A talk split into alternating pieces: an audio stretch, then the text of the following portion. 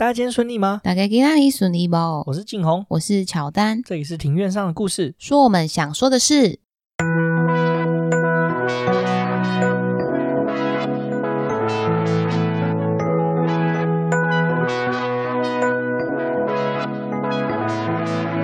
因为我们喜欢故事，所以透过故事来认识有趣的事。这里有历史，有书籍，有电影，有风土，还有那些你没注意过的事。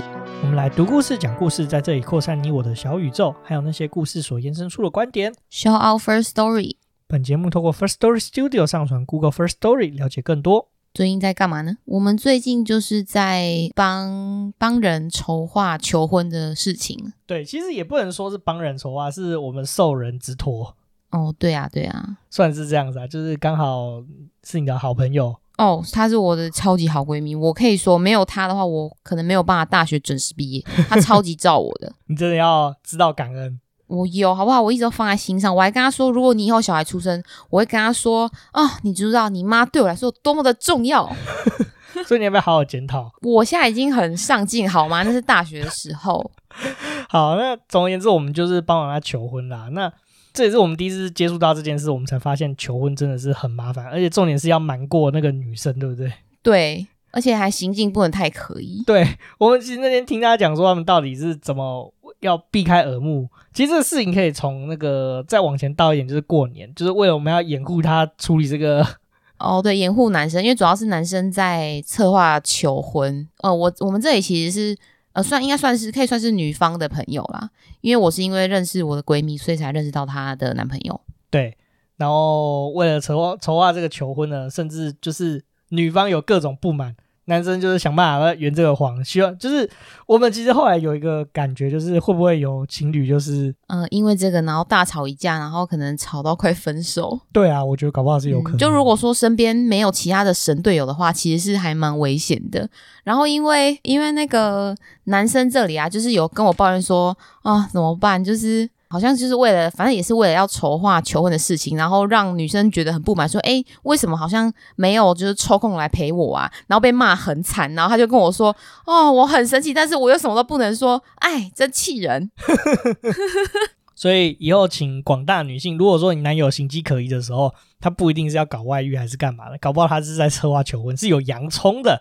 就多给他一点空间跟机会吧。对啊，哎、欸，难怪会有那种专门做求婚的公司。对，要包套，因为形迹不能太可疑，总是要有一些嗯。对啊，就是可能场地要弄啊，影片要做啊，设备要布置好等等的。对啊，我们这一次才发现说，哇，原来要求婚其实真的要做蛮多前置作业，就是还蛮大阵仗，然后之后 婚礼又有一次大阵仗。对啊，真的是超累的，这。为什么结一个婚好像搞得跟大地游戏一样？是真的蛮辛苦的啊。可不过也是要取决于对象啊。就如果说女生是比较喜欢低调的话，可能这个方式就没有那么的适合。对啊，就是这是筹划方式是朝向比较高调吗？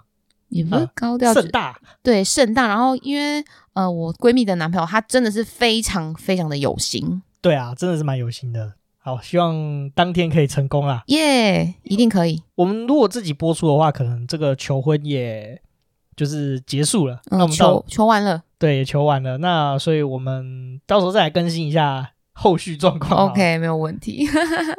那聊完这个求婚之后呢，我们终于要进入我们今天的正题了。上一集有听的听众应该知道，说我们这集的主题应该往下走就是韩国的财阀。不过我们还是前情提要一下好了。对，我们上一集是聊到日本的财阀对，嗯、呃，日本民众甚至是影响到台湾这边。对啊，其实日本财阀在世界上其实都崭露了相当大的头角啦。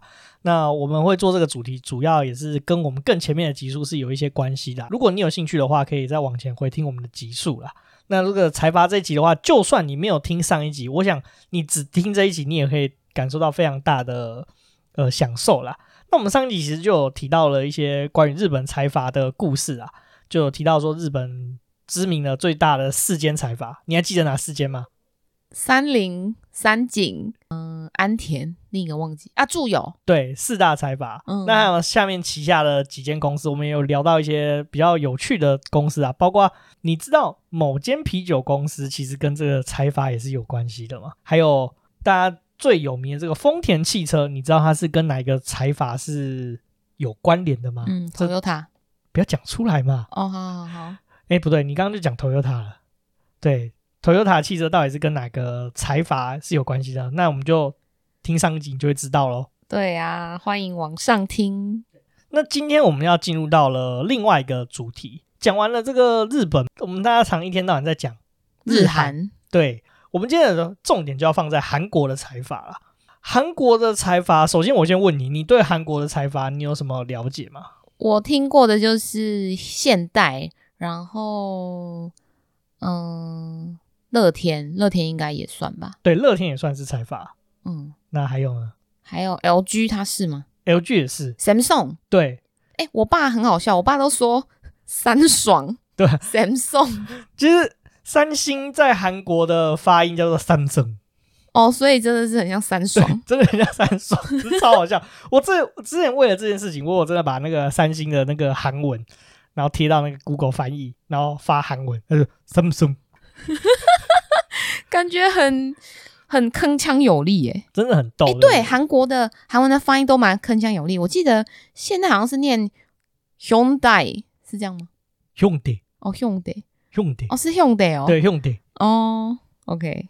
就是他们的公司的名字念起来都跟台语有一种八十奇葩像的感觉。对，我觉得有像哦。对啊，那讲到韩国的财阀啦，我们可能比较熟悉的就是这一些。那其实你已经大概把那个韩国的几大财阀都讲得七七八八了。不过我们等一下再来介绍。那我们上一集其实有一个发展脉络啊，就是日本的财阀的发展脉络，你还记得吗？就我们那时候有提到说，是从江户末期，就幕末明治维新之后才开始大幅发展的。那你知道韩国的财阀呢？韩国财阀，我我觉得应该比较晚吧，因为我们其实呃之后要上的一集讲韩国部分会提到有一位呃，他好像叫朴正熙，就是朴槿惠的爸爸，对，就是有就是朴正熙他执政的韩国之下，然后财阀才慢慢的。呃，发扬光大，甚至他有去扶植财阀，应该是那个时候开始的吧？对，其实说起来，真的是从那个时候开始。所以，如果说要追溯起来的话，韩国的财阀是比较晚发展起来的吗？没有错。那其实这个可以追溯到历史啊。那我们这边来聊聊说韩国财阀是怎么发展的。那其实大部分的财阀，我们有提到嘛，日本的财阀一开始发展都是从杂货店啊、贸易商开始，对不对？对，杂货店起家。其实韩国的财阀也差不了太多，不过这些人的话呢，大部分都是透过就是说像日本一样做一些小生意嘛。那我们也知道说日韩国有一段历史，其实是被日本人殖民的。那时候日本殖民时代的时候，就跟台湾那时候殖民一样。记得我们大溪操场第一集有讲到那个所谓的直拓株式会社嘛？嗯，对，在韩国也有类似的东西，所以日本的财阀也跟着直拓株式会社到了殖民地去发展很多的物业。基础民生工业基本上都是日本人留下来发展起来的哦。那这些东西呢？呃，在日本人战败离开之后呢，那这些资产总是要点交的嘛。那韩国政府并没有全部的收回来自己，而是把它拍卖掉给民间的友人。像这很多财阀的创办人，其实就是做了一点小生意，有点钱之后呢，就把这些日本的物业给买下来。那买下来之后呢，就慢慢的形成，就是它有一些基础的工厂啊等等的，那就有那个工厂再继续赚钱，壮大成财阀，这是日本的状态。那这不对，这是韩国的状态。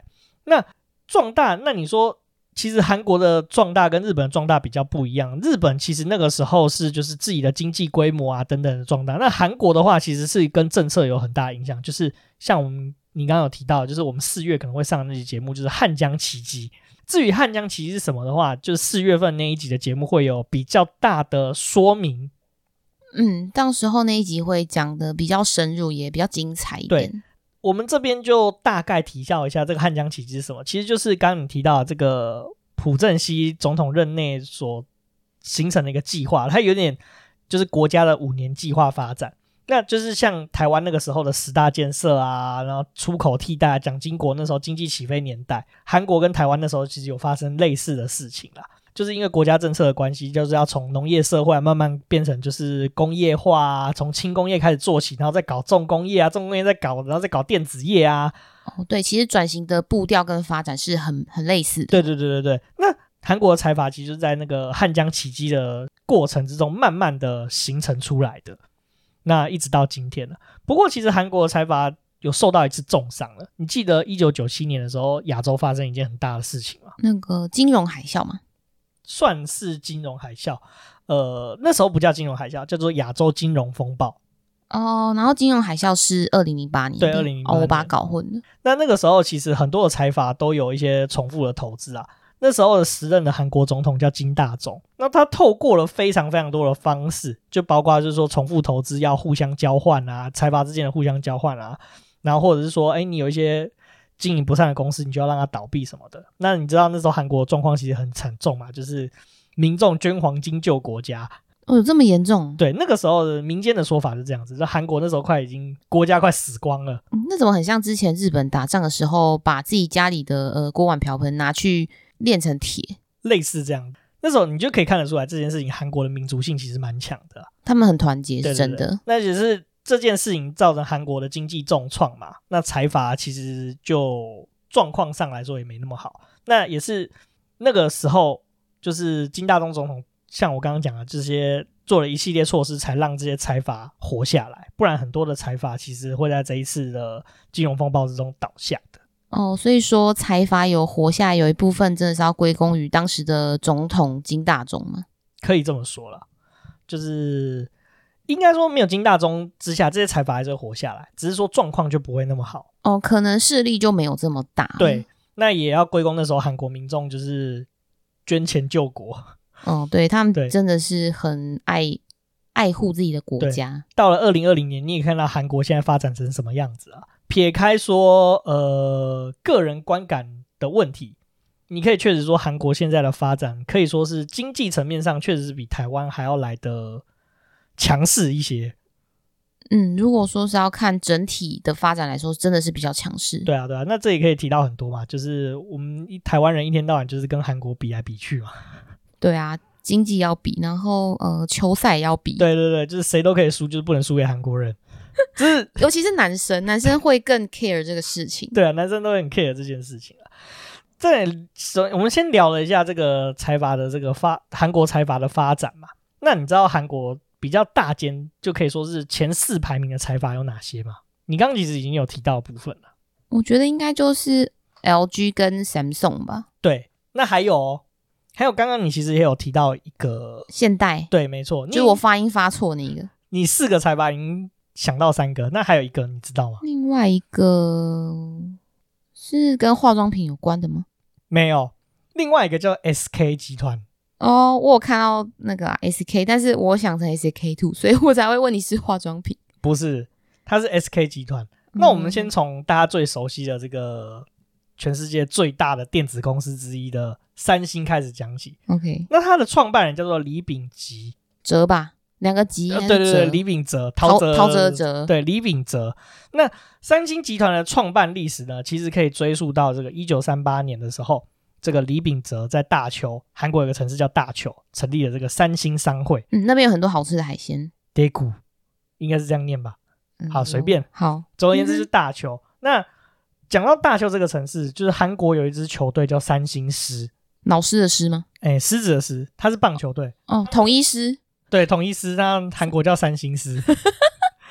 那他的大本营大邱，就是三星集团的 Key 给处哦。对对对对，这个李秉哲他成立三星商会之后，就是像日本商社一样啊，就是在搞贸易嘛，做做买卖嘛。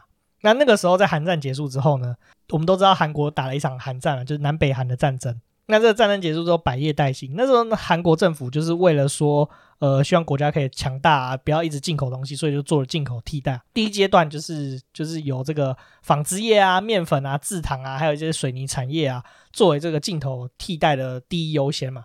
在那个时候，呃，三星的这个创办人就李敏哲，他就是呃，在那个时候成立了所谓的第一制糖跟第一毛织这两间公司。哦，所以它的重点就放在糖制糖业，然后跟纺织业。对对对，那这个第一制糖哦，这个特别聊一下好了。你知道前一就是韩国一个很有名的娱乐公司叫做 CJ 公司吗？是不是 K-pop 的推手？不算是，但是他在韩国是非常大的娱乐公司，叫 CJ。哦，那我不知道。他就是从这个，如果是比较熟悉韩国娱乐圈的朋友，应该都有听过 CJ 这间公司。CJ 的话，它就是跟第一字堂是有关系的，就是说切一激动。嗯，他就取他的那个两个字，就是第一字堂的其中的英文拼音的其中两个字，它就是 CJ 集团的原型。哦，那第一毛织呢？第一毛织的话，则是做纺织业这方面的。嗯，他这两间公司也算是含三星的 key 给处啊。那时间就到了这个后面，朴正熙总统上台以后，就是我们刚刚有提到的嘛，汉江奇迹嘛，那开始要做一些产业更新的状况。那在一九六八年的时候啊，韩国就政府就有发变发布一些新的讯息，就是说要把电子工业呢作为就是接下来的战略，就是基本的计划。所以那个时候呢，三星电子就成立了。那那个从那个时候呢，就从美国引入了这个半导体制程啊，还有低润制程。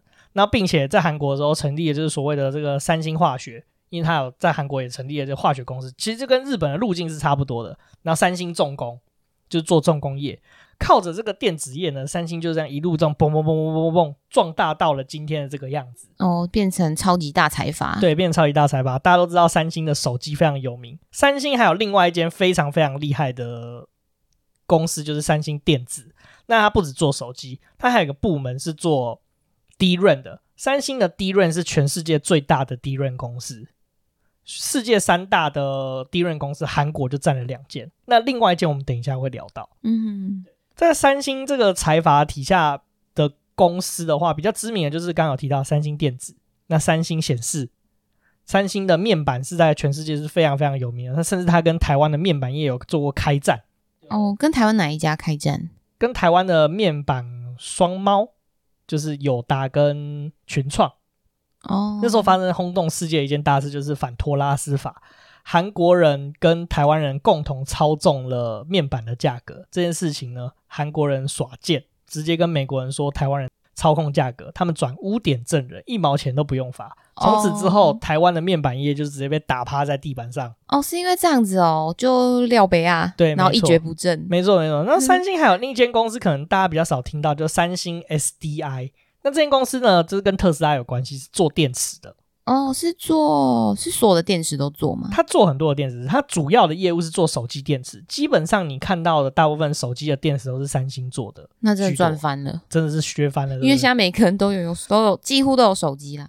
对啊，那再来的话，还有一个去韩国玩，你记不记得首尔有一个乐园叫爱宝乐园？嗯，有听过爱宝乐园，这也是三星集团的物业。难怪很有钱。对，那三星的话，我们刚刚除了讲到这些比较知名，就是在我们台湾可能会比较听到、常听到的公司，在三星国内的话，三星也是可以说是韩国可以说是叫做三星国吧。从出生到终老，而且我那时候去韩国玩的时候，我有注意到街道，在台湾你很少看到韩国制的冷气，几乎在韩国家家户户不是三星的冷气，不然就是 LG 的冷气。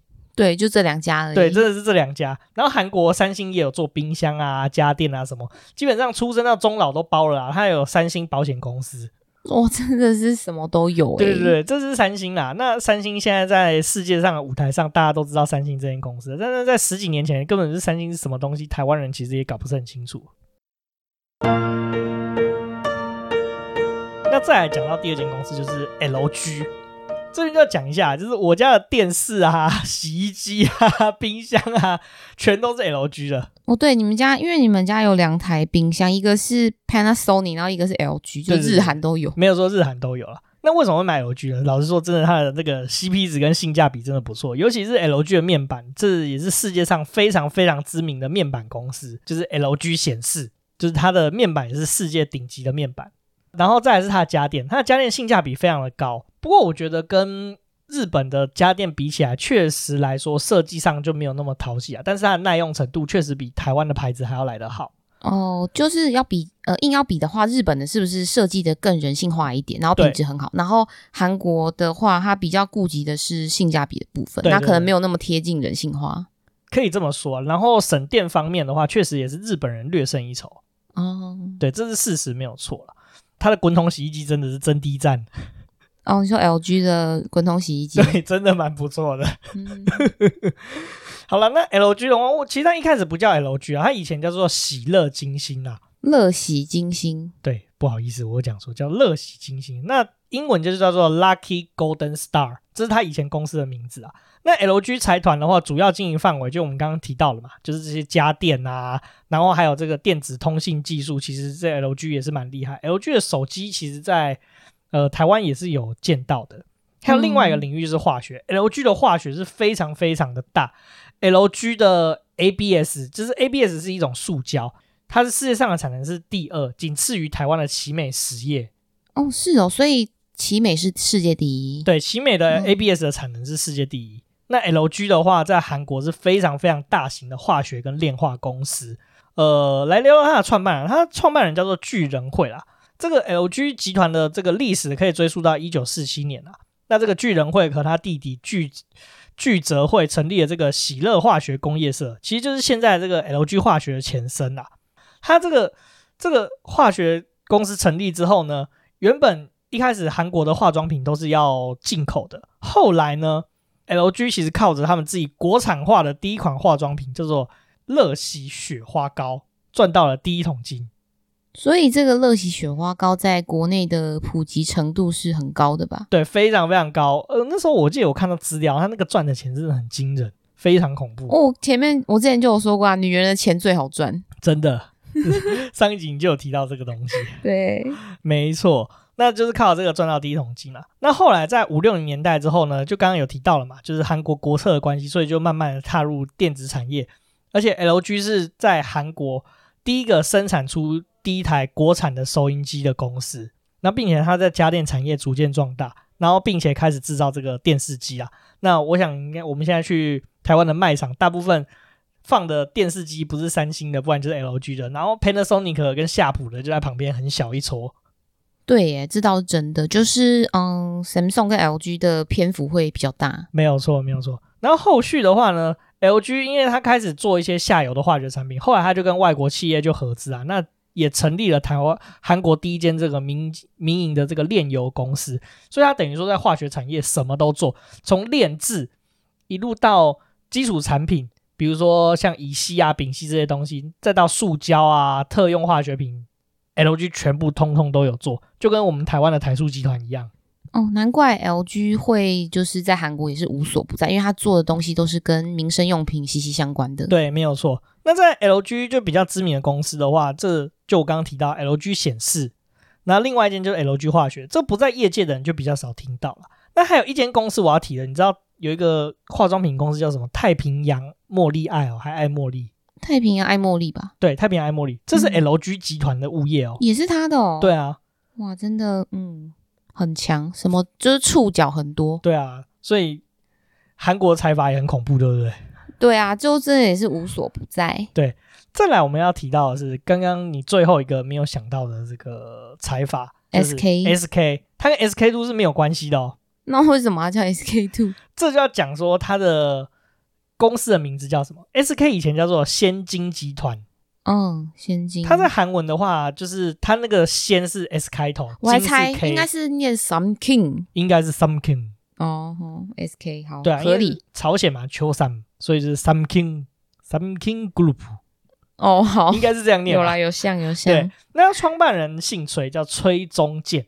这个 SK 集团的历史呢，可以追溯到这个一九五三年。诶，这个就跟我们刚刚一开始就是在前面的 intro 上面有介绍到的，这个先金集团的成立呢，这跟先金织物这间公司是很有关系的。那它其实是在韩战结束之后呢，这个崔中建跟韩国政府购买之前这个日日本殖民时代的纺织厂先金织物而开始的。哦，就是买下之前日本的物业。对，没错。他就是买下之前日本的物业，一开始他是做这个纺织业起家。其实大家都知道说做纺织业，其实台塑集团也是这样，一开始是做纺织起家的。做纺织之后，后来大家都知道说纺织的原料是纤维嘛，那纤维有人工合成纤维跟天然纤维。那人工合成纤维最早其实就是聚酯纤维，就是做大众。讲到聚酯纤维，这我也有小小研究，因为毕竟我第一份工作就是在台湾，可以说是某财阀旗下的聚酯纤维部门上过班。哦，你很喜欢去财阀上班诶？我我我也不是愿意的，啊，就刚好就他们都是财阀。哦，好了好了，对，大致上是这样子。基本上大部分的公司就会开始发展，就会从这些原料开始做起，所以他们就先生产这个聚酯纤维了。在这个韩国这个汉江奇迹，就是大概一九六零年代左右，那时候韩国除了电子业要作为发展的重点以外呢，石化重工业其实也是一个非常大的呃发展项目啊。那时候的先进之物呢，先津就决定在一九七三年的时候成立了一间公司，就是先金石油株式会社。哦，所以他们的产品是越做越上游。对，没错，他们从原本聚酯纤维就是它有两个化学产品，一个叫 PTA，另外一个是乙二醇合成的。它从最下游的这个产品慢慢的往上做，是不是做越上游越原料的东西赚头越大？可以这么说啊，因为它就是基础民，就是基础物资，做基础物资都是非常非常好赚。我们以前这个这以后有机会再细聊。那我可以告诉你说，基本上。基础产品的 spread 都非常非常的变态跟可怕，嗯，对啊，基本上就是就没有在亏钱的。你没有看过石石油公司在亏钱的啊？没有啊，都是很富的流油。对啊，几乎你很少看到石油公司在亏钱的。那也是因为这样子的话，先金集团就从这边开始呢，大力发展了石化，而且他后面还收购了这个韩国的国有石油公司，实现了一个非常远大的目标，就是从石油到纤维的垂直化整合。这样成本就可以大幅的降低。哇，真的是很很强的布局跟操作。台塑集团就是这样活下来的。嗯，就是什么都有。对，对啊，因为他们有自己的加油站。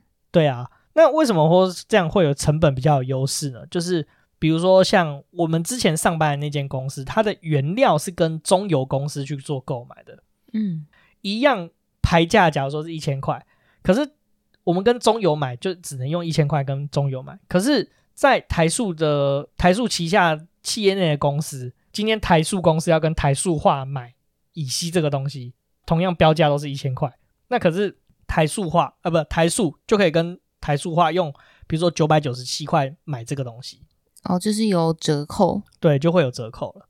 这是先进集团第一阶段的发展目标，靠着石油产业发大财了。到了九零年代的时候呢，他们发现哎。哇，创赛这样不行啊！他们几乎所有的投资都集中在这个石化业上面，所以他在这个九零年代的时候就慢慢的跨入了这个通讯跟半导体的产业。他在一九九四年的时候收购了这个韩国通讯公司，一举就成为韩国最大的网络通讯公司，就像是呃韩国的中华电信被他们收购了。所以你有没有发现，你去韩国玩的时候，你的电信商，你如果有开漫游的话，会变 SK。对，是 SK。对，有你这样讲，我有印象。你开始有印象啊？发现说，一趟也是很恐怖的财阀。哦，原来也是这样。那真的是很，嗯，远怎么讲？就是他的眼光也放的比较远啊，因为他也知道说，不可以把鸡蛋放在同一个篮子里，不能不能全部把鸡蛋都放在石化业里面。那刚刚除了这个通讯业以外呢，有提到半导体呢。那他后来也踏入了半导体，他也从其他的财阀手中收购了半导体公司，后来发展成。非常非常非常大间的一间记忆体公司，就 DRAM 公司，就是 SK 海力士。你用了三个非常，对，它真的很大。它跟我记得三星电子跟 SK 海力士这两间公司的 DRAM 产能，好像加起来好像是全世界的六成左右吧。那真的很多哎、欸。对啊，简单来说，世界上两片 DRAM 的颗粒就有一颗是韩国人做的。如果你对电脑有点研究的话，就是那个记忆体。你去打开，它会有一个黑色的封装壳，上面会写说这是哪一间公司做的记忆体。嗯，你几乎看得到，不是三星，不然就是 SK 海力士，不然就是另外一间美国公司，就是美光公司 Micron。哦，你不是有个好兄弟也在那边上班？我不止一个好兄弟，有好几个好兄弟都在美光上班。哦，你就知道 SK 集团也是非常非常大的公司。那再来就是刚刚有提到说这个电讯业嘛。它有一间非常有名的公司，就是 SK 电讯，就是你我刚刚有提到，就是你去韩国玩，就是你的讯号就变成 SK 电讯，对，左上角会变成 SK，对，变 SK Telecom。再来就是我们刚刚提到的非常知名的公司，就是这也是行业内人比较知道，就是 SK 化学啦，它也是什么都不、嗯、什么都包，甚至现在连做药都包了，也发展制药产业，哇，开始卖药了，对，开始卖药了。再来，最后我们要提到的一间，就是韩国四大财阀的另外一间，就是。现代集团哦，你们家就有买他的车？对，诶，奇怪，为什么我们家的都是韩国人的东西？冰箱啊，然后呃，汽车啊，电视是吗？电视是啊，我们家两台电视，一台 LG，一台三星的。哦，好，嗯，被韩国财阀统治的邻家，被韩国财阀统治的 家庭。你就知道现在韩国人的触手也伸来海外了。对，然后你知道 K-pop 也是啊，然后就是韩剧啊，韩国的歌星啊，就是真的是影响力超级大的耶。这是非常一相辅相成的。我们如果台湾的品牌是可以这样子弄的话，哇，那大家世界就看到台湾的东西就开始觉得很潮。对不对？哦、你看，我们是看了韩剧嘛，因为它这好像很好用，买来用用看。老板就是什么哦，我妈很好笑，她就是看完很多韩剧，她就说哦，我好想吃韩式炸鸡，就是每天都在讲。对，我妈也会这样子。哦，就突然想吃炸鸡。对，突然想吃炸鸡。好，我回到现代集团啊，这个创办人是郑周永。嗯，这个现代集团跟其他的三间财阀比较不一样，他是做统包工程起家的，他做搞建筑的。他那个时候在一九四七年的时候呢。他就是开始做一些建筑业，然后透过这个承包美军的工程而声名大噪了。他是在那个一九五零跟六零年代的时候，是唯一一间韩国公司可以承包美军工程的。为什么啊？他们是跟那个美军有特殊的关系吗？他的技术好哦，技术受到认可。对，技术受到认可。所以说，其实这个郑周永他是非常厉害的人。哦，就是他是靠制造起家的。呃，后来呢，就是。因为他开始搞建筑嘛，建筑就是要水泥做，所以他后来慢慢踏入了这个水泥业。那现代集团跟其他三间财阀比较不一样，它不是靠石油致富的，它几乎都是靠工程重工业而起家的公司。所以发现它的产业跟其他三间的财阀比较不一样。在那个汉江奇迹期间呢，就是现代则开始进军汽车产业。我们想。十几二十年前，路上根本没有人在开韩国车。现在韩国车是世界前五大的汽车公司。嗯，我记得有一个牌子 Kia 好像也是韩国车。对，它是现代集团的其中一个品牌。哦，你也知道？对，嗯。从那个时候呢，他就成这个现代就创立了他们自己的汽车部门，就是现代汽车株式会社。那后来呢，慢慢转进了这个造船业，成立了这个现代重工公司。那这间现代重工公司是非常非常大的造船公司哦，它现在是全世界最大的造船公司。那现代重工可以说是韩国的三菱重工哦。你是说它的地位可以比拟日本的三菱重工？对，没错。它除了造船以外呢，它的电机项目跟军事工程也是非常厉害。它也辅佐了很韩国国家的这个军事工程跟机电工程，包括什么汽车啊，然后呃火车的东西也都是现代重工去做的。是不是也有？现代钢铁，现代也有做钢铁，它的钢铁也非常的大。不过现代集团的话，比较可惜的是，它那时候在金融海啸受到了非常大的损失，就是它的损失非常的惨重啦。所以它被拆分成两部分。因为那时候现代集团的投资额，就是它也什么就跟其他财阀一样，什么都投资啊。那是在这个这几个财阀之中，算是受到比较大伤害的公司。金大中没有保护它，有啦，但是可能那时候烂账比较多。哦，可能它的洞更大。对，没错，它洞比较大，所以它就被拆成两部分，就是现代重工集团跟现代汽车集团，它就被迫拆分成两个不一样的实体啦。哦，就变成是两个集团了。对，但是还是都是由郑家的人所经营。嗯哼，对啊，这是比较可惜的地方啊，就是它就它的那个集中性就没有像其他的财团比较大，而且你有发现说它的。产业别都是制造业比较多，它比较少做买卖或者是呃化学基础民生产业的部分。嗯，对，它的领域就比较单一吧。对，比较单一，而且像重工业，它其实很多项目都是要出海的。像其实现代重工，我会知道这间公司，是因为说很多中东的炼油厂都是现代重工去做策划跟建造的，它是在产业内非常有名的公司。嗯。现代集团的话，那比较知名的公司有两间，就是现代重工跟现代汽车。那现代海运其实也是非常有名的海运公司，不过它现在已经破产解体了。它被并入到现在你可能有听过的一间公司，就是韩进集团。哦，有韩进，我听过。对，它后来被并到韩进里面去。嗯，它也是在这个很多的状况之下，被迫不得已而解散的公司。近期中，现代集团其实有发生一件大事情哦。你知道有一间公司叫做 Boston Dynamic 吗？不知道诶、欸，我不知道你有没有看过新闻，应该有报。它叫波士顿机械公司，它就是它最厉害的就是说它有设计出一台狗狗，它可以负重，然后可以斜斜自就是自自行行走的狗狗。什么是狗狗？我以为你是在讲狗小狗狗狗啊，它是它那个产品名称叫机械狗。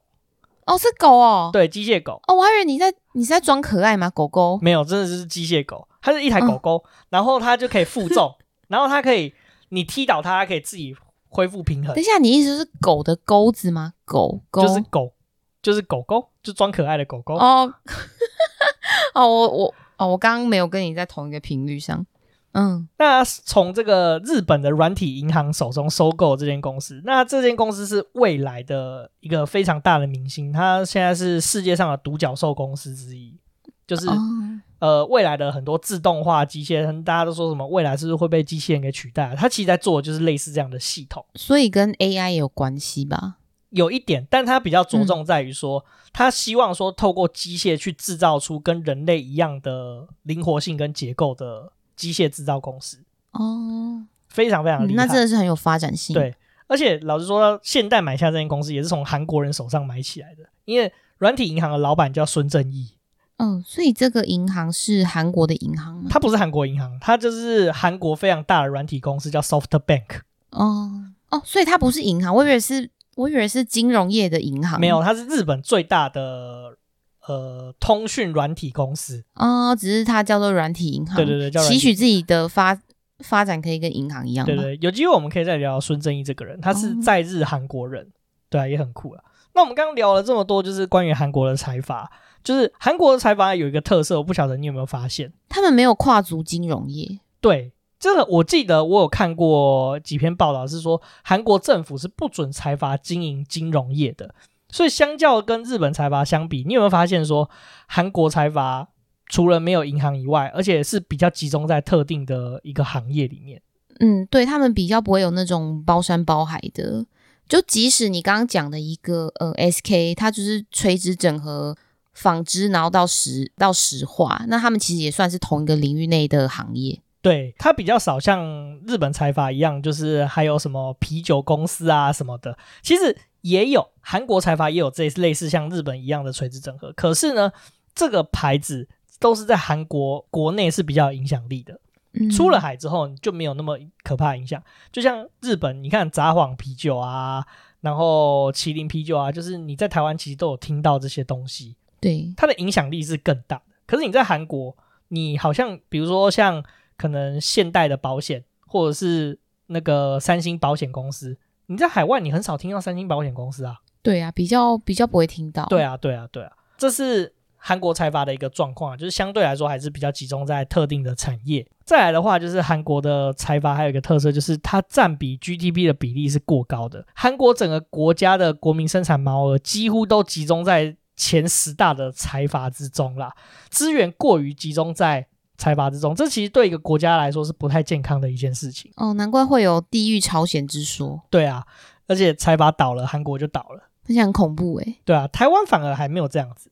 那这是我有是查到一篇《自由时报》二零一八年的报，他有写到说，二零一七年的时候，前十大韩国企业的销售额的 GDP 占韩国的比重是四十四点二 percent，然后日本的是二十四点六。对，没错。